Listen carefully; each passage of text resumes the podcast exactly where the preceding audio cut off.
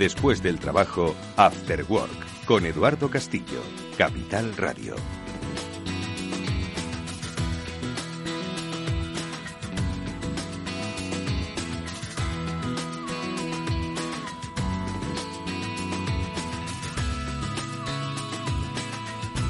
Buenas tardes amigos y bienvenidos un día más a Cyber After Work, el programa de ciberseguridad de Capital Radio y que cada semana, cada lunes, cada vez que nos encontramos en las redes, dedica su espacio al conocimiento en eh, ciberseguridad, al conocimiento en seguridad de nuestro tiempo digital.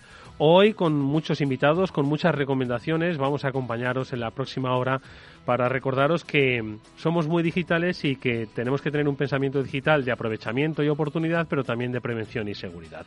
Por eso hoy estarán con nosotros los especialistas de Sofos, porque, ojo amigos, entramos en octubre y octubre se celebra, aunque se debía celebrar todos los meses del año, el mes de la concienciación en ciberseguridad y los especialistas de Sofos van a estar con nosotros durante este mes ayudándonos pues a entender, a asumir, a asimilar de una manera natural, no de una manera em, eh, inquietante, pues que debemos ser seguros con nuestra relación digital en los ámbitos personales, en los ámbitos profesionales, en todos los ámbitos de relación tecnológica. Bueno, pues con los especialistas de eh, Sofos vamos a hablar sobre la concienciación en eh, ciberseguridad. Enseguida les saludamos, pero también vamos a hablar, por supuesto, de otros temas de interés como son, pues, el analismo, el, el análisis, iba a decir el analismo, no, el análisis de malware. ¿Cómo es eh, la profesión de analista de malware? ¿Cómo es la profesión de ser un experto en inteligencia de amenazas? Y eso lo sabremos con la ayuda de Miguel, de José Miguel Esparza, que es uno de los eh, responsables de Threat Intelligence de Blue Leaf y que es un gran amigo de Pablo. ¿Qué tal, Pablo? Buenas tardes. Buenas tardes, Eduardo. Pues sí, un gran amigo y un gran ponente en conferencias tanto nacionales como internacionales. Y bueno, pues otro profesional más de grandísimo nivel que nos acompaña en las ondas y acércanos del 150. Bueno, pues con, con eh, José Miguel Esparza hablaremos de tendencias de ciberseguridad y, por supuesto, de pues todas aquellas eh, dudas que tengamos a propósito de cómo funciona bueno pues el, mundo de las amenazas. Mónica Valle, Mónica, ¿qué tal? Muy buenas tardes. Hola, muy buenas tardes a todos. Buenas tardes, Eduardo, Pablo. Y bueno, vamos a tener hoy un programa muy especial que estoy deseando que comience porque hablaremos de concienciación en ciberseguridad que es un tema que nosotros, como sabes, pues hablamos mucho de esto, la divulgación es fundamental y hoy lo vamos a abordar además de una manera muy directa, de tú a tú, y van a aprender mucho nuestros oyentes. Así que comenzamos. Comenzamos y lo vamos a hacer pues con una de las pautas ahora mismo de comportamiento y actitud frente a la ciberseguridad, que es aquello de confianza cero. Esa es nuestra píldora, así que los especialistas de Netscope nos traen hoy.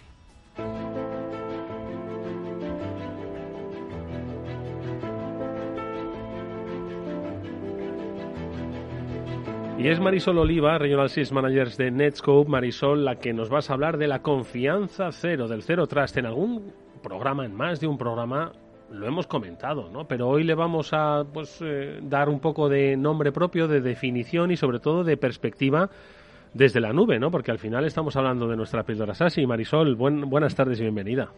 Buenas tardes, Edu, Pablo, Mónica, a todos los oyentes. Como siempre, un placer compartir este espacio con vosotros. Vamos a ver, Zero Trust. Esto es algo que, pues, van a.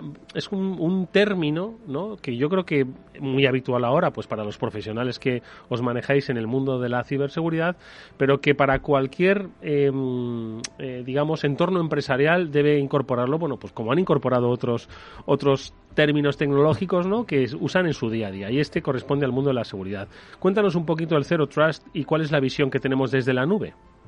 Muy bien, muy bien. Pues eh, efectivamente el término Zero Trust está casi tan de moda o más incluso ¿no? que el SASI y es que tiene más historia, ¿no? tiene más años de vida.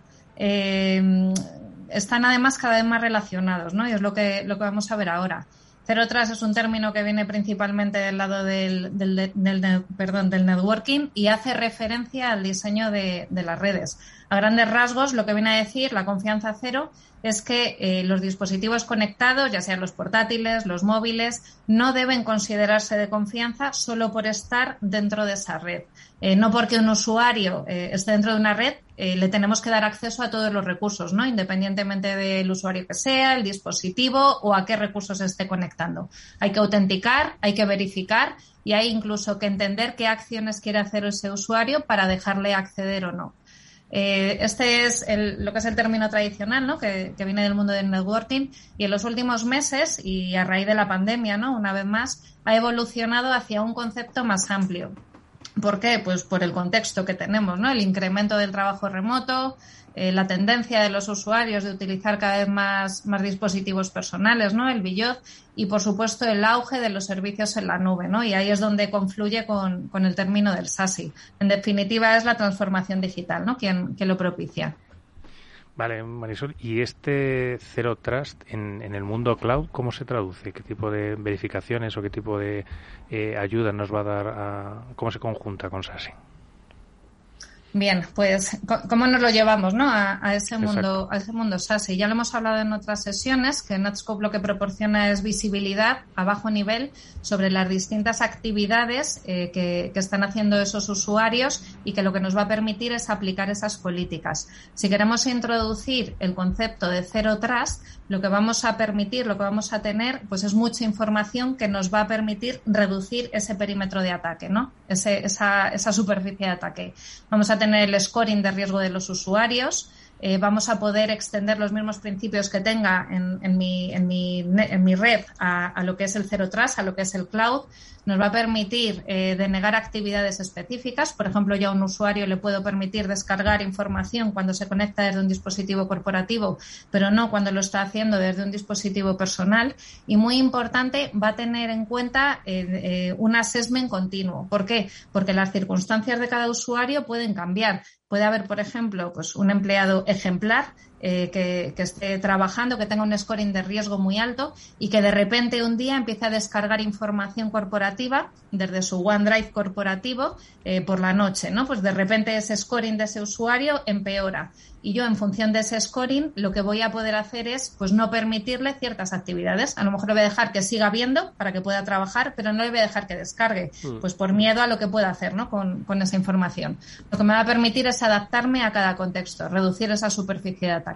Oye, una pregunta. Estamos hablando de que, Marisol, el Zero Trust poco menos que es una personalización de las actividades individuales de cada miembro de una empresa, ¿no? Es decir, pues cada uno de ellos tiene una funcionalidad, tiene unas capacidades, tiene unos, eh, unos accesos, tiene unos permisos. Entonces, esto se me antoja un poco complicado, es decir, aplicar una política de Zero Trust en toda una compañía y dices, oye, pero ¿cómo podemos hacer esto? Es que quizás esa, esa especie de migración nos, nos podríamos pasar años por un poquito la selección individual. Entonces, ¿cómo se simplifica este proceso?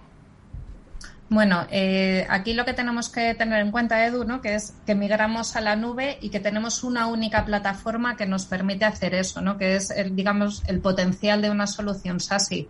Al final es una migración sencilla, se ha abordado en otras sesiones. ¿no? Simplemente lo que recomendamos aquí es tener visibilidad saber cuáles son los distintos departamentos de, cada organización y poco a poco ir aplicando las políticas que sean necesarios. Digamos que es un proceso continuo, pues que cada vez nos permite aplicar más detalle, en, tener más detalle y aplicar las políticas que correspondan en cada escenario. ¿Y en Netscope cómo les ayudáis en ese sentido? ¿Cómo les ayudáis a implementar todo eso? Pues eh, lo que le damos precisamente es la capacidad de trasladar eh, todas las políticas que tienen dentro de su perímetro legacy desde una misma plataforma a cualquier tipo de solución. O sea, al final lo que, lo que conseguimos, yo me quedo siempre con esa palabra, ¿no? De sencillez, del tener una red tradicional, un perímetro tradicional con un montón de tecnologías y complicado de gestionar, a tener una única solución que nos va a permitir tener visibilidad de todo el tráfico de los usuarios, sin olvidar que, nuestros datos, ¿no? Los datos y los usuarios antes estaban dentro de ese perímetro legacy y ahora están fuera, ¿no? ¿Cómo, ayudamos a las organizaciones a gestionar todo eso? Oye, ¿qué hará un empleado descargando documentos desde la nube por la noche? Bueno, pues que se lo pues pregunten. nada bueno, Edu, nada bueno. que se lo pregunten las empresas si quieren, eh, por lo menos, evitar esos comportamientos. Marisol Oliva es Regional Sales Manager de Netscope, nos ha hablado del Zero Trust. Eh, es el punto de partida para estar seguros. Gracias, Marisol, un placer haberte visto nuevamente. Muchas gracias. Vamos con noticias.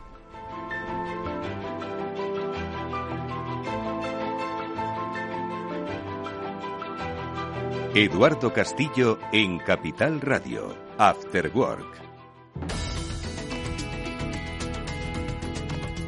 Unas pocas noticias antes de saludar a nuestros eh, invitados de Sofos, porque tenemos una especie de guía, catálogo, vademecum, diría yo Pablo, sobre las vulnerabilidades más utilizadas por los grupos de ransomware que mm, eh, sobre todo para ese acceso inicial en algunas de las bueno pues más eh, diferentes más conocidas eh, tecnologías plataformas ¿no? de seguridad. Exacto. Con todo el tema de que hemos estado sufriendo del teletrabajo de la pandemia en el cual pues cada vez había más conectividad pues pues han estado estudiando cuáles han sido las vulnerabilidades y los ataques que más han utilizado por distintos grupos de, ransomware. En este sentido Alan Liskan un, un investigador de ciberseguridad ha iniciado un hilo en Twitter donde se puede ver a través de ese hilo de Twitter y de algunas imágenes bastante, yo creo que un, resumen bastante gráfico, cuáles son las 42 vulnerabilidades, 43, 44 vulnerabilidades más utilizadas y las tecnologías que más han sido víctimas de este tipo de ataque, en el que, bueno, pues tradicionalmente pues, nos podemos encontrar temas de VPNs, temas de escritorio remoto de Microsoft, otros temas como pueda ser eh, carpetas compartidos, SharePoints, etcétera. Entonces, pues muy La vida de un teletrabajo, vamos, literalmente. Todo lo que son herramientas online. Efectivamente, sí. Eh, hay que tener en cuenta que esto eh, está a disposición de todos en Internet. Tenemos estos repositorios que podemos visitar y estar al día. Bueno, pues nada, muchísimo ojo que la vuelta al trabajo no haga bajar la guardia, ¿eh? De esos vamos a hablar enseguida. ¿eh? de esos vamos a hablar enseguida. Bueno, eh, otra noticia, ojo, muy importante. Primera sentencia contra una entidad financiera por la suplantación de identidad de una clienta. ¿Os acordáis que siempre que hemos tratado los temas de, la identidad digital es algo eh, muy importante, es, es, posiblemente el tema de nuestro tiempo, ¿no? Todos somos, ya tenemos todos una identidad digital y uno de los grandes riesgos es que nos suplanten esa identidad. Ojo, suplanten para todo acciones financieras, eh, comisión de delitos, etcétera, etcétera. Bueno, pues tenemos una primera sentencia, Mónica, que ha condenado a la entidad financiera. Es decir, ojo, ojo, que quien no pone remedio para proteger los datos de sus clientes ve que es multado. Puede ser sancionado, sí. Esto va a sentar precedentes, sin duda, de tantos y tantos casos. Ojo, no todos probablemente acaben igual porque todo tiene también muchas aristas. Pero en este caso ha sido la audiencia de Pontevedra quien ha condenado a Banca, en este caso, a devolver el dinero que una estafada, ha sido estafada eh, una clienta por ser víctima de phishing, ¿no? Como ya sabemos, alguien ha suplantado la identidad del banco para obtener sus datos o sus credenciales de acceso. Esta clienta, esta víctima, eh, pues bueno, picó en esta trampa y eh, el estafador eh, pues le estafó la cantidad de 19.000, más de 19.000 euros, ¿no? Sin su conocimiento, sin su consentimiento. Entonces ella ha presentado una reclamación en el banco y el banco pues se negó a devolver el dinero ha ido a los tribunales y los tribunales pues han dicho que efectivamente le tienen que devolver el dinero a esta persona. Entiendo que es un caso complejo, ¿no? Porque consta que las entidades financieras más que ofrecen servicios digitales, bueno, pues oye, ponen mucho de seguridad. De hecho, bueno, pues mm, algunos de los más importantes CISOs de nuestro país están representados en entidades financieras, ¿no? Sin embargo, insisto que es un tema complejo porque, oye, significa, oye, quizás podías haber hecho un poco más, o así lo ha entendido el juzgado, ¿o qué? Así lo debe entender el juzgado y aquí pues entiendo que como todo en, como todo caso hay que ver bien las aristas y esas mm. peculiaridades del caso para entender los motivos por los cuales el juez ha dictaminado que se le tenga que devolver este dinero a, la víctima del caso de phishing.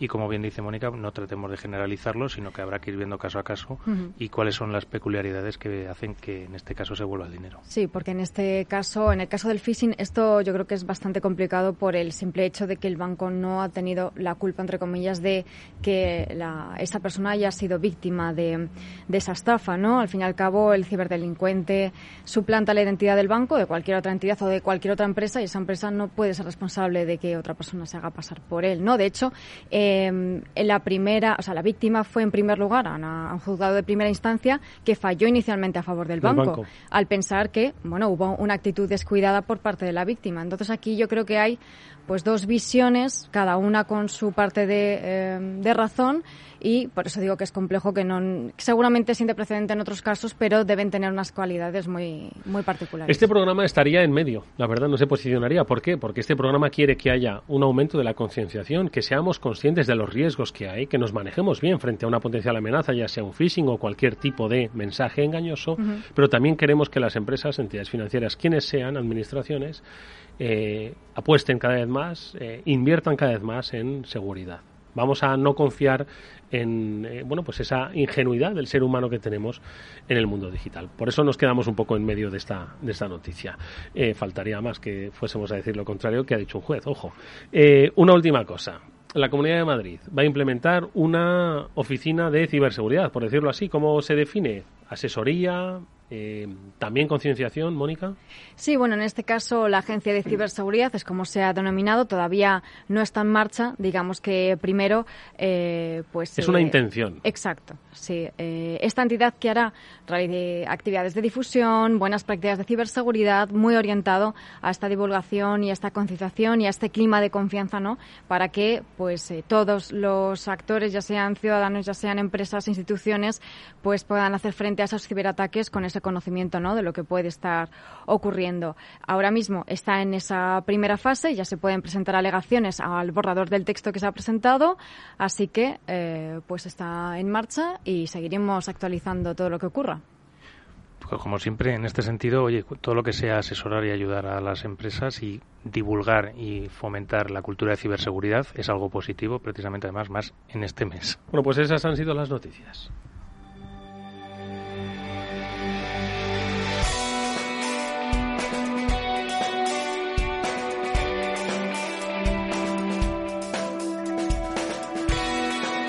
Ya sí es tiempo de concienciación, es tiempo de hablar con Sofos. Comienza el mes de la concienciación en ciberseguridad y nosotros queremos, junto con los especialistas de Sofos, hablar sobre, pues eso, lo que todavía tenemos que recorrer personas, ciudadanos, empresas, instituciones. De todo ello vamos a hablar con Ruth Velasco, que es directora de comunicación y marketing de Sofos. Ruth, buenas tardes, bienvenida. Buenas tardes, ¿qué tal? Así que octubre es el mes eh, de la concienciación en ciberseguridad. Sí, así es. Es un mes que han hecho a nivel mundial, es decir, en todo el mundo es el, el mes de la concienciación de ciberseguridad. Y bueno, pues queremos aprovechar este, este mes para pues para hablar de, de algo que, que, todos sabemos, pero que quizás no todos ponemos en, en, marcha, ¿no? No todos hacemos. Pues eso es un punto de partida muy interesante. Todos sabemos, pero nos falta el empujón final para poner en marcha. Mm, así es. Así es. Y bueno, pues qué mejor momento que este para, para hablar de este tema, ¿no? Bueno, pues... Eh, a pensar un poco y a, y a, actuar, ¿no? Vale, eh, eso que dice Ruth es bastante significativo, ¿eh? Porque muchos de nosotros, quiero decir, nosotros cada día hablamos de los dobles factores de autenticación, hablamos de ser seguros, hablamos de zero trust, de que no confíen en nada de lo que les llegue. Y sin embargo seguimos haciéndolo. Es decir, es que nos falta entonces el qué? Pues un poquito de empujón en esa concienciación, ¿o qué, Mónica? Sí, sí nos falta. Se suele hablar en ciberseguridad de un término que es la corresponsabilidad, que tiene mucho que ver con todo esto, ¿no? Por ejemplo, en el caso eh, de que una empresa sufra un incidente de seguridad, pues bueno, la empresa tiene su responsabilidad porque tendría que haber puesto unas medidas que pueden estar o no y los empleados también tienen una responsabilidad porque eh, tienen que saber detectar eh, esos fraudes o un ciberataque, eh, ciertos patrones, ¿no? Pero la empresa tiene que ayudar a concienciar. Las instituciones tienen que ayudarnos a concienciarnos, a que lo entendamos. Por eso somos todos, de alguna forma, eh, responsables tanto de ayudar a divulgar como de eh, saber a qué nos estamos enfrentando para poder detectar todo esto. Así que este mes es importantísimo y Sofos, sin duda, hace una labor siempre magnífica en cuanto a divulgación y concienciación. Así que un placer tener aquí a Ruth. Muchas Oye, Ruth, pues eh, venga, vamos a ver cuáles son esas cosas que todos sabemos, pero que no todos hacemos o no acabamos de hacer? A ver, ¿por dónde empezamos? Bueno, voy a hablar de cinco en concreto, ¿no? que son cinco cosas que, bueno, como buenas prácticas ¿no? que tenemos que hacer eh, todos en cuanto a ciberseguridad. Eh, y que las hemos oído muchas veces. Eh, pues la primera de ellas es utilizar contraseñas pues adecuadas, robustas, digámoslo como lo queramos decir, ¿no?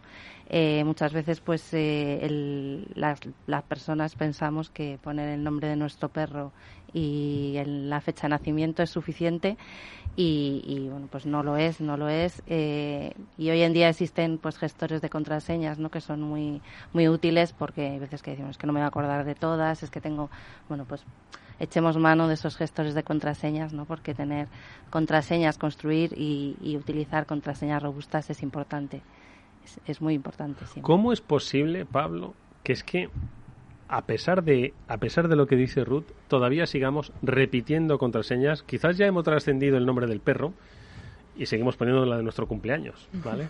Sí. Pero es que no solo ponemos la de nuestro cumpleaños, sino que la ponemos en varios sitios a la vez. Y, y lo hemos oído, es verdad, tengo que cambiarlas. Y no lo hacemos.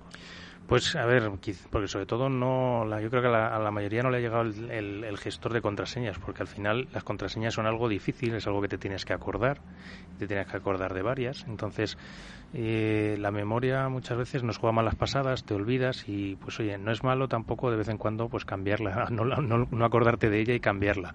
Pero eso siempre ya es un proceso también que te eh, ralentiza la entrada al servicio, se te hace un poco más torpe. Entonces, siempre tendemos a poner como lo queremos todo ya, como lo queremos todo ya, y se nos ha olvidado que hace un año no iba tan rápido. Hmm. Hmm. Bueno, pues contraseñas, por favor, contraseñas, contraseñas. Ruth, ¿qué más? Pues lo has dicho tú antes, ¿no? Activar el factor de doble autenticación, ¿no? Eso, si, si te roban la contraseña, por lo menos que tengas pues ese, esa doble barrera, ¿no? Eh, esos códigos que, que, son de normalmente de seis dígitos que bueno pues las aplicaciones corporativas nos piden o los bancos o ¿Qué puede pasar aquí? Que hay veces que digas, Jolín, es que me he dejado el móvil y entonces estoy con el ordenador y ahora me pide el doble factor, pero bueno, también tenemos que pensar que es una barrera para, para los malos, ¿no? O sea, si te roban la contraseña y tú tienes este mecanismo, pues no van, no van a tener tan fácil acceder a, tus sistemas. Tan importante es eh, tener un doble factor de autenticación como que los servicios cada vez más te ofrezcan ese doble factor de autenticación, porque hay quienes solo te piden una contraseña y ya. Entonces, es un trabajo en la doble dirección, ¿no? Mm. Sí, se suele decir que la comodidad es enemiga de la seguridad y en el caso de la ciberseguridad esto es totalmente cierto. ¿Qué ocurre? Que hay ciertos ámbitos, por ejemplo, el ámbito pues de bancario, ¿no? Y están obligados, de hecho por ley, tienen que implementar el segundo factor de autenticación o el múltiple factor de autenticación mediante diferentes mecanismos, por ejemplo, en la aplicación del banco, un SMS, etcétera. Hay otras empresas que no tienen esa obligación, pero sí que sería conveniente que lo implementasen porque al final estamos viendo prácticamente cada día que hay brechas de seguridad. Cualquier empresa puede ser víctima de una vulnerabilidad un fallo que ponga eh, pues a disposición del público contraseñas, usuarios y eso nos pone en riesgo. Así que al final este tipo de medidas son fundamentales y el doble factor es vital. Doble factor de autenticación. Procurad no dejaros el móvil en casa. Tercero, Ruth, vamos con otro. Me alegra que digas esto, Mónica, porque el tercero es parchear y parchear siempre. Porque realmente eh, pues los parches están para cubrir esas vulnerabilidades ¿no? que hay en los sistemas y que muchas veces pues eh, es imprescindible eh, eh, actualizarlos, por mucho que sea otra actualización, no, por Dios qué rollo, no, pues hay que hacerlo, porque bueno, pues problemas como ha habido este verano, ¿no? De, de por ejemplo, pues vienen también por ahí. Y, y muy importante, no solo tener en cuenta eh, los ordenadores, sino también cualquier dispositivo. Todos los dispositivos que tenemos conectados, pues al final hay que parchearlos. Hace poco también ha habido una vulnerabilidad de Apple que hubo que, que parchear todos los dispositivos. la semana pasada, efectivamente. Entonces, pues bueno, al final no solo los ordenadores, dispositivos móviles, tablets, incluso el router en casa o, o yo qué sé, si tienes domótica, tienes cosas conectadas, ¿no? Bueno, pues eh, Pablo es un, es un ferviente eh, evangelizador de, las actualizaciones, de los parches y, bueno, eh, obviamente, si no sabéis, pedid esa actualización automática, ¿vale? Porque cada vez más, como decimos, los servicios ya te ofrecen esa automatización en lo que es las actualizaciones. Cuarto punto. hacer backups. Las copias de seguridad, eh, no solo, bueno, y una cosa que, me hace mucha gracia, ¿no? no es solo hacerla en el dispositivo, sino también desenchufarlo luego, porque si no lo desenchufas, te puede entrar el ransomware también. Exactamente, aislar, ¿no? Esa copia de seguridad. hay que aislarla, exacto. Y, y, bueno, no solamente por, por, el peligro del ransomware, pero también porque te pueden robar el dispositivo, lo puedes perder, eh, se te puede dejar el móvil en un taxi muy, muy habitual o, cualquiera de estas cosas pueden sucederte y, bueno, pues, pues es importante eh, tener estas copias de seguridad siempre por, por varios motivos. Oye, si hemos hablado de contraseñas, de doble autenticación, de parches, de copias de seguridad, ¿cuál puede ser esa quinta e importante que quieres destacar? Bueno, eh, revisar la privacidad, las configuraciones de privacidad. ¿no? Eh, ahora mismo todos tenemos también, pues no solo en nuestro ordenador, con nuestro banco, con Facebook, con Twitter, con Instagram, eh, tenemos pues la posibilidad de, decir qué es lo que queremos compartir y, es importante, ¿no? Porque al final, eh, pues, pues si damos demasiada información sobre nosotros, pues al final estamos eh, consiguiendo eh, que los que los malos pues sepan demasiado sobre nosotros. Mira, son cinco aspectos los que has tocado, Ruth, que muchas personas dicen. No, estoy totalmente de acuerdo contigo, pero yo al final, mira, tampoco tengo, solo tengo una cuenta de correo electrónico, eh, no tengo mucha información que almacenar en, en, un backup, porque al final, bueno, pues quizás no lo necesite. Eh, lo del doble factor de autenticación, bueno, pues sí, el mensaje lo hago de manera automática en el móvil muchas veces, ni entiendo siquiera el concepto, de hecho lo veo, como dice Mónica, como un engorro. Y al fin y al cabo, yo, ¿quién soy sino un usuario anónimo con un móvil y que solo navega por Internet? Entonces, mm, esto que me está contando Ruth, pues conmigo no va. Y ese es quizás uno de los grandes y peores mitos que puede haber ahora mismo en el mundo, de la, en el tema de la ciberseguridad, ¿no? Sí, hablamos de eso, de percepciones erróneas ¿no? que tiene la gente. ¿Por qué me van a atacar a mí? Eh, bueno, si estás ahí te van a atacar o te pueden atacar. O sea, eh, nadie estamos libres de que nos, de que nos ataquen, ¿no? Y normalmente siempre pensamos en las grandes eh, empresas o organismos públicos que vemos que han, que han atacado porque salen las noticias. Porque en las noticias no van a poner gestoría PP ha sido atacada porque no es tan interesante o tan eh, tiene tanto gancho, ¿no? Pero, ha sido atacada. Pero ha sido atacada y probablemente haya tenido que cerrar su negocio porque le han, le han metido un ransomware que le han dejado todos sus sistemas bloqueados, ¿no? Entonces es importante, es importante pensar que, que podemos, que vamos a ser un objetivo, que podemos serlo todos, absolutamente todos podemos ser la próxima víctima, como dice Ruth, y además eh, bajar la guardia es, eh, yo creo que lo peor que podemos hacer en cuanto a amenazas de ciberseguridad, creer que no vamos a ser nosotros los siguientes y lo vemos cada día, ¿no? Que esto ocurre, que le ocurre a todos y tenemos que pensar precisamente que podemos ser los siguientes, estar prevenidos y, bueno, un poco desconfiados quizás.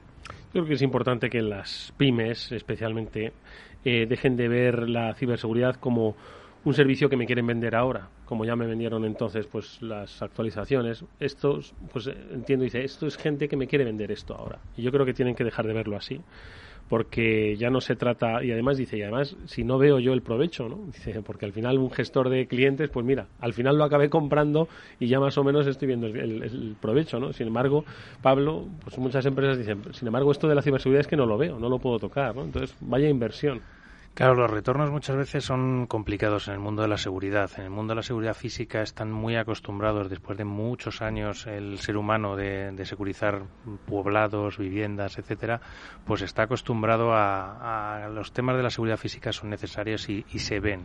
Pero en, el, en la ciberseguridad muchas veces no se ve y esos retornos de la inversión es difícil justificarlos hasta que no tienes un ataque o hasta que has dicho, mira, he parado todos estos ataques que te pudieran generado todos estos impactos económicos. Ese tipo de cosas hay que hacerle seguimiento. Bueno, pues tan peligroso como el mito de esto no me va a pasar a mí o esto no va conmigo por mi tamaño, también está el de creo que con la tecnología que tengo, Ruth, es más que suficiente para estar protegido. Y no es así. Además, Pablo hablaba de eso, de parar ataques, ¿no? Eh, antes pensábamos, bueno, antes los antivirus era algo como, pues eso, tengo un antivirus, ya está, con esto es suficiente, el antivirus clásico, ¿no? Y ahora no, o sea, las amenazas han evolucionado, han cambiado y, y bueno, pues son muchísimo más sofisticadas y, es, y, y una solución de antivirus clásica no sirve, o sea, no sirve ya eh, la gente tiene que pensar que necesita soluciones pues avanzadas y sobre todo y creo que es algo eh, fundamental y muy importante contar con, contar con centros de operaciones de seguridad dirigidos por personas y que las personas estén ahí 24 por 7 monitorizando y viendo lo que lo que pasa en las redes nosotros decimos, eh, parafraseando esta serie tan maravillosa de Better Call Soul, Better Call Sophos, porque, porque sí, porque al final eh, tener un servicio que está detrás eh, con personas que están mirando lo que pasa en tu red, pues es, es hoy en día es fundamental. Bueno, pues ya sabéis que el antivirus tuvo su función, tuvo su concepto, pero también tuvo su tiempo. Hoy debemos pensar en otro tipo de amenazas que tienen más sofisticación, que también aprovechan la ingeniería social y que hacen que no nos eh, podamos dar por supuesta que la seguridad de la tecnología que compramos nos va a proteger de, de todo. Bueno, pues estos son creo que los mejores puntos de partida para eh, potenciar eh, la concienciación en ciberseguridad, como el mes de octubre que celebramos y que yo creo que, como digo, es un punto de partida, Ruth, pues para que la gente pues empiece a preguntarse por qué no acaba de implementarlo, porque yo creo que son muy conscientes de todo lo que les estamos diciendo. Lo único que les falta es el siguiente paso, que se animen un poquito más. Así es. Y ojo, el antivirus es, es necesario. ¿eh? Hombre, sí, es sí, una capa no, más no decir- que me quedo ahí. No quiero decirlo, pero exactamente, pero que muchos dicen que con el antivirus No, es una capa más, pero hay que ponerlo, o sea, es, es, es fundamental también tenerlo. Eh, sí, bueno, nosotros nos gustaría que esto no fuera, es el mes de la concienciación de ciberseguridad y aquí se acaba, ¿no? La concienciación, lo ha Ya, dicho en, antes ya en noviembre ya hago otra cosa. No, no. ojo, tiene esto- que ser tiene que ser continua no nosotros en octubre hemos preparado un calendario con bastantes actividades. Eh, la gente si quiere verlo puede verlo en nuestra en nuestro blog eh, que es eh, news.sofos.com barra es guion es que ahí tenemos pues información sobre todas las actividades que estamos haciendo alrededor del, de este de este mes de concienciación en ciberseguridad y, y no sé si puedo hacer un pequeño reto para los oyentes Adelante con el reto, a ver si son capaces. Venga. bueno, me gustaría que eh, pues, pues es- los que nos están oyendo, si quieren poner algún tip de ciberseguridad y, y etiquetarnos a Sofos Iberia, tanto en Twitter como, como en LinkedIn, eh, mencionarnos, etiquetarnos y, y seguirnos eh, con nuestro hashtag que es em, Be- Be CyberSmart. Eh, pues en- a los 20 primeros que recibamos les regalaremos una, una licencia de Sophos Home Premium, eh, que es eh, nuestra protección para casa eh, de nivel empresarial. Exactamente, que estáis trabajando todavía, que no habéis vuelto a la oficina. Bueno, pues ahí está el reto. Be Cyber Smart, eh, etiquetando a Sofos, arroba Sofos Iberia. Eh, y si queréis una licencia, bueno, poniendo un tip, ¿eh? como lo que estamos haciendo nosotros, ¿de acuerdo? Concienciación en ciberseguridad. Bueno, pues ahí queda el reto, lo recordaremos luego al final del programa. Y recordaros que podéis seguirlo en news.sofos.com barra es-es o todos los lunes de este octubre en este programa. En este tiempo de concienciación lo hacemos con Sofos. Ruth Velasco, muchísimas gracias por haber estado con nosotros. Nos vemos próximamente. Hemos tomado buena nota porque algunos todavía tenemos algunas cosas que hacer, algunos deberes que hacer. Gracias, Muchas gracias. Gracias a vosotros.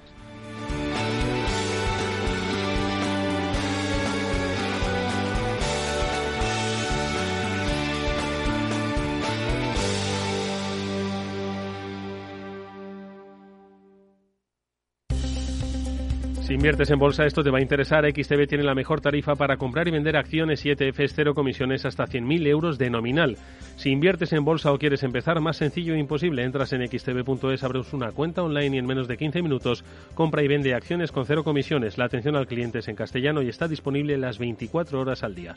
¿A qué estás esperando? Ya son más de 300.000 clientes los que confían en xtb.es. Riesgo 6 de 6. Este número es indicativo del riesgo del producto, siendo uno indicativo del menor riesgo y 6 del mayor riesgo.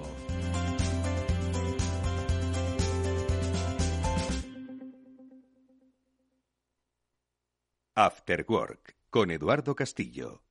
Si tienes un negocio, sabes que con correos puedes enviar y recibir paquetes, pero quizás no sepas que también podemos ayudarte a comercializar, almacenar, preparar tus envíos y que ponemos a tu disposición la mayor red de distribución de nuestro país para ofrecerte una solución logística integral. Porque en correos apoyamos tu negocio, sea del tamaño que sea. Correos, llevamos lo que llevas dentro. Escucha cada día entre las 8 y las 8 y media de la noche el balance de los deportes con Paco Lloret, la emoción del fútbol y la pasión del deporte en el balance. Capital Radio.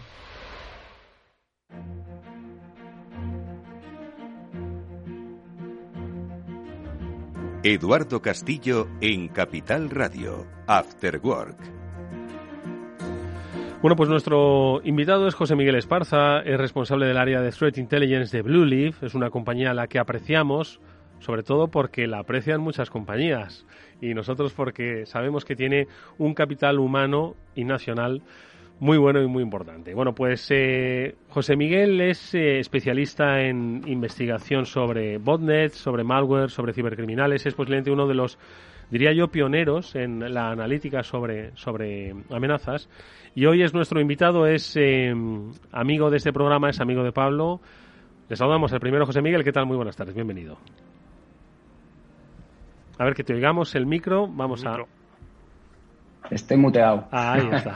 Ahora ¿Qué tal? Buenas tardes, y bienvenido, José Miguel. Oye, José Miguel, tú sabes que sobre ti hay una leyenda, ¿no? Hay una leyenda que además hemos contado aquí en este programa. Y es eh, una leyenda buena, una leyenda buena. La persona que le descubrió a Pablo Sanemeterio que a través de un PDF se podía poner en problemas a una compañía. Un PDF que es lo que usamos cada día millones, cientos de millones, de miles de millones de personas en todo el mundo. Pablo. Sí, allá hace casi 10 años, yo creo, tranquilamente, aquí por el edificio de la Mutua Madrileña, en, en una RUTEDCON, estaba presentando una de sus herramientas y uno de sus, de sus trabajos de investigación, como era PIPDF, y en el cual, pues, oye, se analizaban precisamente esas cosas, que un PDF te podía ejecutar código y comprometer un ordenador. Vaya, vaya descubrimiento. Entiendo que ha habido muchos descubrimientos, pero hubo, tuvo que haber uno, ¿no? Inicialmente. Es lo que queremos saber un poco. Tus inicios en el mundo de la, de la ciberseguridad, José Miguel, han cambiado obviamente las cosas, pero entonces, ¿por qué te quisiste meter en esto? Entonces, ¿cuáles eran las amenazas? Entonces, ¿dormías mejor que ahora? Yo creo que sí que dormía bastante mejor que ahora, pero bueno, me voy a centrarme en las otras preguntas mejor.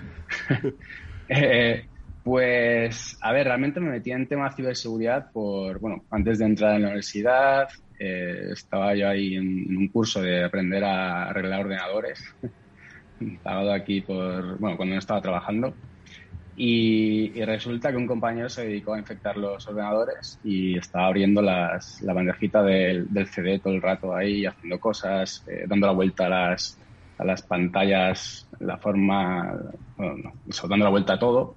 Y yo dije, uy, ¿qué pasa? ¿Esto, ¿Esto qué es? Entonces ya estoy hablando con él, eh, me explicó un poquito qué era, un troyano, que se lo había metido. Entonces en aquella época, pues Windows 98 eh, era súper fácil hacer todo eso. Entonces de ahí empecé, me picó la, curiosidad y empecé un poquito con, pues, eh, leyendo muchos libros, pues de todo, buscando, intentando aprender por mí mismo, hasta que después ya me metí en la universidad y no estudié mucho sobre seguridad, pero por lo menos me dio un poco fundamentos para, para seguir con ello. Y, acabé en el 21SEC, que es como, como empecé, un poco de, de prácticas, eh, ganando más experiencia eh, con el tema de análisis de malware y un poquito por ahí empezó la cosa. Y ya que hablas un poco de, analista de malware, ¿cómo es la vida de un analista de malware? Contáselo un poco a nuestros oyentes qué hacéis y en esta en esta profesión, tan a veces tan mitificada y a veces tan tan envidiada otras veces, ¿qué es lo que hacéis en el día a día? ¿Cómo, cómo es un día a día de un analista de malware? En, era en ese Por lo pronto seguro que dormir poco, porque ya nos lo has confesado al principio, o sea que entonces debe ser que pasas muchas horas delante de la pantalla. Pero antes dormía mejor, yo creo, ¿eh? de todas formas. Eso es la edad, José mío. ¿Qué hace un analista de malware? ¿Qué hace un analista de malware? A ver. Un analista de malware. Bueno, pues, eh, a ver, ¿por dónde empiezo ahí? Lo que hace es coger un, un, ejecutable, digamos, cualquiera, vamos a decir que es un, un, virus, ¿no? Y destriparlo. Destriparlo para saber qué es lo que está haciendo. Que sabéis que los, los virus muchas veces eh, intentan ocultar su código, intentan comunicarse con con el servidor malicioso de forma pues oculta, ¿no? con cifrado, etcétera. Entonces lo que tiene que hacer el analista de malware es básicamente ver qué está haciendo y cómo lo está haciendo, sacar esas claves de cifrado que, el malware está ocultando, eh, digamos que descomprimir o desofuscar su código para saber un poco eh, descifrar pues eso, qué hace ese malware, ¿no? que te viene como un archivito que después hace muchas cosas que no te enteras en background, digamos, pues nuestro trabajo es decir, vale, pues este malware está haciendo esto, esto, esto, se conecta con este servidor, está exfiltrando o robando estos datos, eh, después también está intentando hacer, pues, no sé, intentando explotar una vulnerabilidad dentro del sistema, etcétera, etcétera. Entonces, el día a día, aparte de, eso, es estar al día de todo lo que está pasando, de los, de los nuevos ataques que hay, de las nuevas técnicas, etcétera, etcétera. Oye, y estás como un científico en un laboratorio viendo cómo evolucionan pues, eh, las enfermedades, ¿no? Y, y te sorprendes como nos han mostrado muchas veces las películas, ¿no? Que dicen, madre mía, ¿cómo está evolucionando esto? ¿Te ocurre a ti cuando haces estos análisis y dices, madre mía, ¿cómo está evolucionando esto? ¿Cómo está cambiando esto? ¿A qué nos enfrentamos? ¿Te ha pasado? Sí, bueno, sobre todo eso se nota más cuando estás analizando temas más de, de APTs, ataques más dirigidos, eh, ataques sponsorizados por, por gobiernos, etcétera, ahí cuando hay más, más dinero y más recursos es cuando dices, uy, esto ya se complica, esto ya no es de una tarde que hago pim pam y, y lo analizo, ¿no? Esto es de mucho más complicado. Entonces, en ese sentido, sí. Moni. José Miguel, Buenas tardes. Nos estás hablando de ataques eh, patrocinados por gobiernos, otro tipo de ataques sofisticados que desde Blue Leaf, de hecho, y tú concretamente estáis especializados en ello, ¿no? Con esa inteligencia de amenazas para hacer frente, para detectar esta nueva generación de amenazas de ciberseguridad. ¿Cómo ha cambiado eh, desde tu perspectiva, que conoces muy bien esa evolución, ese panorama de las amenazas con los años? Bueno, pues bastante. Al final los cuando yo empecé más o menos a analizar virus allá por el 2006 más o menos, eh, estaban los típicos, sobre todo había troyanos bancarios, que lo que intentaban era robar dinero a los, a los clientes de los bancos, digamos, a nosotros, a los usuarios. Eh, conforme fue pasando el tiempo, eh, pasó a, surgieron las primeras versiones de ransomware así un poco populares, que, que, te cifraban el disco, te perdían dinero, entonces igual tampoco usaba tanto los bitcoins, etcétera. Y lo que se vio es un poco el, cambio entre en el mundo del cibercrimen está la gente que controla mucho y que digamos que va por su propio camino y después otros muchos que lo que hacen es moverse conforme mm, a, ver dónde sacan el dinero más rápido, digamos. Entonces, en esa época está, eran los ciudadanos bancarios y después vino el ransomware y digamos que todo el mundo se movió a hacer ransomware. Dentro del ransomware, después está los que lo hacen como todo el mundo y después los que lo hacen muy bien, ¿no? Entonces, en ese sentido, digamos que van, va variando un poco el, mundo de la ciberseguridad, ¿no? del cibercrimen, digamos. Eh, los que, digamos que saben lo que hacen y los que se mueven para coger un poco el dinero rápido y, bueno, sacar el dinero que necesitan. Y en ese sentido, lo que sí que se ha notado mucho desde el 2006 ahora es, eh, por ejemplo, el mundo de todos los servicios que se pueden ofrecer, que tú vas a, un, a la Deep Web, por ejemplo, a un foro y puedes comprar de todo, ¿no? Puedes comprar el, el, malware ya creado, ya no tienes que hacerlo tú mismo, sino que lo compras ya creado. Eh, te lo pueden distribuir también si pagas unos bitcoins. Digamos que puedes conseguir de todo ahí para hacer tu, tu cibercrimen, digamos, particular, eh, sin, saber, sin casi saber de, de ello. Todo subcontratado, como, como en los mejores negocios. Y Eso es. Te iba, te iba a preguntar, José, un poco ¿Cuál dirías ahora mismo que es un poco la, el grupo o el malware que más está, está pegando, que más, más impacto está teniendo para ciudadanos y empresas? Hasta el, lo que no diría uno concretamente, sino que en general, obviamente, y, y, ya siento repetir porque esto se ve hasta, esto está en la sopa, es el ransomware. El, el, ransomware, la, la, verdad es que, como os decía, varía un poquito y lo que os decía antes, el, antes, el, digamos, la víctima era el usuario, ahora la víctima son las compañías. Y eso cambió también en, en cuanto al ransomware, ¿no? El ransomware antes se, se, digamos, que tú mandabas un correo a cualquiera, pero da igual a quién le llegara, y tú infectabas con ransomware, pedías el dinero y ya está. Ahora, ahora ya no. Ahora lo que hacen es buscar compañías concretamente que tienen cierto revenue, cierto budget de, de cierta potencia, ¿no? E intentar meterse ahí y ya desplegar el ransomware dentro. O sea, ya no es te mando, mando todo a ver quién cae, sino quiero esta compañía, intento entrar dentro, me meto por ahí, me muevo lateralmente de máquina en máquina, voy saltando y en un momento concreto, pues despliego el ransomware en todas las máquinas críticas del sistema para causar mucho caos. Aparte, también ya sabéis del tema de robo información confidencial para meter más presión todavía si no me pagan uh -huh. y la publico. Entonces, la verdad es que en ese sentido sí que ha cambiado bastante y es lo que más preocupa, ¿no? Porque al final no van a ir por una persona sin más, sino van a por compañías grandes, como hemos visto en, los últimos meses. Mm, una cuestión, José Miguel. Antes eh, decías que en la, en la Deep Web se puede encontrar, bueno, pues un, un ciberdelincuencia as a service, ¿no? Es decir, ya según lo que quieras, ¿no? Entonces, esto me, me, hace pensar si se está generando, te consta que se esté generando, pues una capa de ciberdelincuencia eh, jerárquica de la misma forma pues que la delincuencia común, ¿no? Bueno, pues tiene unas jerarquías y unas organizaciones si esa base se está ampliando, ¿no? Eh, porque al final se está simplificando tanto, ¿no? El manejo de la tecnología que ya no necesita ser, como quien dice, un ingeniero muy listo para ser un cibercriminal, sino que ya cualquiera con unos mínimos conocimientos de navegación en la Deep Web puede quizás llegar a ser un cibercriminal. ¿Lo estáis percibiendo? ¿Lo veis como una amenaza real y grave? Mm, hombre, es, cierto que ahora mismo es mucho más fácil que antes el acceder a todas estas herramientas y el acceder al cibercrimen, digamos. Pero también es cierto que normalmente la gente o el tipo de cibercriminal que, que hace eso, lo que os decía antes, para, para conseguir dinero rápido, no es la misma que los cibercriminales que siempre han estado, que tienen, un, digamos, un estatus un poco mayor en cuanto a mm, sofisticación, por ejemplo, y en cuanto a recursos. Si es, es cierto eso, que la barrera se baja en cuanto a, vale, yo mañana quiero montar una botnet, voy a la Deep Web y, puedo empezar a hacerlo.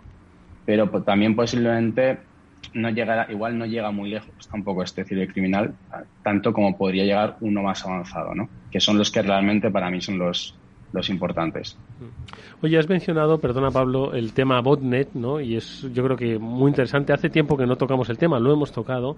Hoy en día, ¿qué están suponiendo las botnets? No sé si al final están buscando esas redes de, de, ordenadores pues para tumbar sitios. Yo no sé si hoy, por cierto, que no lo hemos comentado, tenemos la gran caída de WhatsApp, eh, de Instagram y de, y de Facebook, que por cierto no ha vuelto todavía, ¿no? Todavía no. Así que si alguien está preocupado porque no funciona WhatsApp, Instagram, alguno de los productos de Facebook, eh, sí, es algo ¿Qué ha podido ser?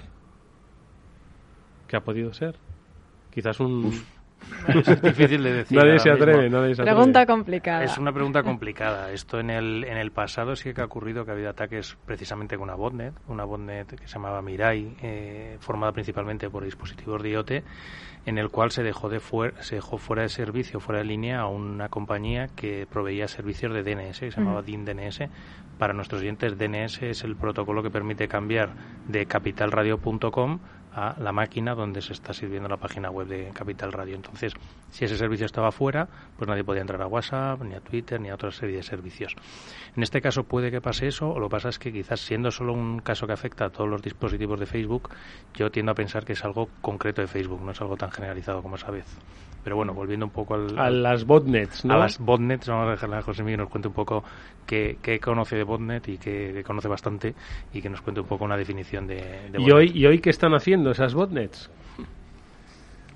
Bueno, botnet, definición, pues eh, red de ordenadores zombies que, se usan para hacer ciertos, ciertas acciones, ¿no? Al final controlas una botnet y después de ahí puedes hacer muchas cosas. Eh, ¿Qué están haciendo? Pues, por ejemplo, eh, un ejemplo, mm, bueno, tenéis la denegación de servicio de, toda la vida, ¿no? Que se juntan para tumbar una web, por ejemplo, que estáis hablando. Pero después lo que sí que se ha visto en, los últimos años es eh, el uso de botnets para, digamos, desplegar eh, malware adicional, ¿no? En el caso del ransomware, por ejemplo, pues hay grupos concretos, pues en el pasado, por ejemplo, el grupo de Dritex, por ejemplo, que estaba desplegando el ransomware Bitpaymer, todo lo hacía primero a través de una infección previa eh, de Dritex, por ejemplo. Entonces, digamos que con, una infección previa tú puedes ver eh, qué tipo de ordenadores están en tu, en tu botnet, ¿no? Entonces, a través de esos paneles de control, que en esa época, bueno, y ahora mismo eh, son más potentes todavía, podrías ver, por ejemplo, vale, pues quiero bots concretos de este país, o quiero bots de esta compañía, o cosas así. Entonces, a todos estos les paso el ransomware, por ejemplo. O les despliego, como antes, por ejemplo, se hacía, son TPVs, pues les despliego un malware que le va a robar las, eh, las tarjetas de crédito, por ejemplo.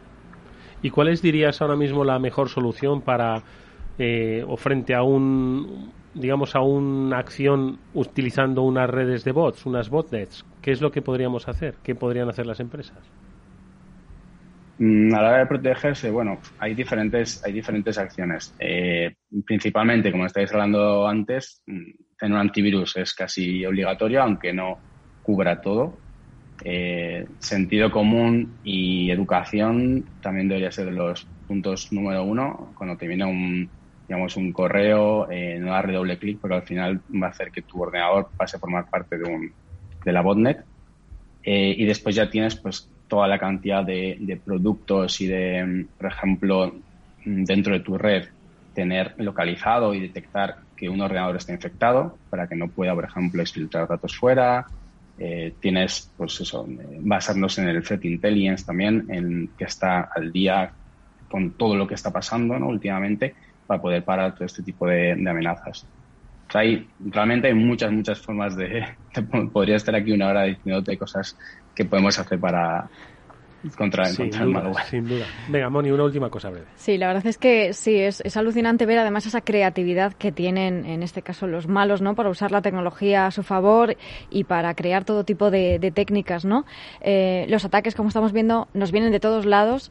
Eh, hay más ciberdelincuentes que están más o menos profesionalizados, ataques sofisticados, otros más simples, pero bueno, el panorama es muy complejo. Eh, ¿Qué mensaje rápido le darías a una empresa que, tenga que tener en cuenta que necesita, necesita tecnología para hacer frente a todo esto que los malos están haciendo mediante tecnología también. Eh, hemos hablado muchas veces de esa falta de, inversión en ciberseguridad, ¿no? ¿Qué mensaje le darías eh, para que entienda la necesidad de esto? para mí es clave, eh, sobre todo si es una empresa grande, conocer quién te puede atacar a ti, ¿no? Entonces, para conocer quién te puede atacar a ti, porque si tú eres una empresa normal, igual una PT que ataca a un gobierno de Irán, por ejemplo, eh, no te va a afectar a ti. Entonces, ese conocimiento, el saber quién te puede atacar y cómo te puede atacar, es súper importante para poder defenderse, ¿no? Entonces, de ahí viene todo el Threat Intelligence y todos los eh, offerings, digamos, de Threat Intelligence que te va a decir, vale, tú eres tal compañía, te mueves en, en estas áreas, en estos países, en estas regiones, en este sector, y entonces tienes estos actores que te pueden afectar a ti y después dentro de estos actores, vale, cómo todo este grupo, cómo, cuáles son las técnicas más usadas para entrar dentro de una empresa y atacarla. Entonces, a partir de ahí, empiezas a priorizar qué es lo que, mm, eh, qué es lo que hacen casi todos para poder defenderte mejor, ¿no? Y la verdad es que a partir de ahí, pues ya puedes empezar a decir, bueno, vale, ahora estoy más o menos tengo una defensa concreta y después ya contrato, por ejemplo, otro tipo de servicios que te pueden ayudar a localizar si se han exfiltrado tus datos, eh, si tus credenciales de tus empleados se han, se han robado de alguna forma, etcétera. Bueno, pues son muchos los temas, obviamente, que se quedan sobre la mesa, pero yo creo que nos dan una muy buena dimensión del conocimiento que se adquiere cuando uno ha sido pionero en la investigación en ciberseguridad. Es el caso de nuestro invitado José Miguel Esparza, responsable del área de Threat Intelligence de Blue Leaf y un especialista, como habéis visto, en análisis de amenazas en malware en redes de botnets. Ha sido un placer estar contigo, te seguiremos, le podéis seguir en la ruta, en, los eh, campamentos de IMCIBE, en Black Hat, en, pues en todos, en todos prácticamente. Bueno, pues allí le seguiremos la pista a nuestro invitado. Gracias, José Miguel, mucha suerte. Bueno, muchas gracias, muchas gracias a todos. Bueno, amigos, que nos vamos hasta el próximo lunes, ¿os parece? Nos, vamos. Que volveremos, por cierto, con nuestro espacio Ciberseguridad 360, ya sabéis. Próximamente van a ser las jornadas STIC y hablaremos de la importancia del dato, la importancia de la identidad. De eso hablaremos y mucho más, como siempre. Pablo y Mónica, muchísimas gracias, amigos. Muchas gracias. y a todos ustedes nos vemos mañana, que por cierto tenemos jornada especial de la gestión del cambio. Desde las 10 de la mañana, la sintonía de Capital Radio, cómo cambian las organizaciones. Si queréis saberlo, seguid la sintonía.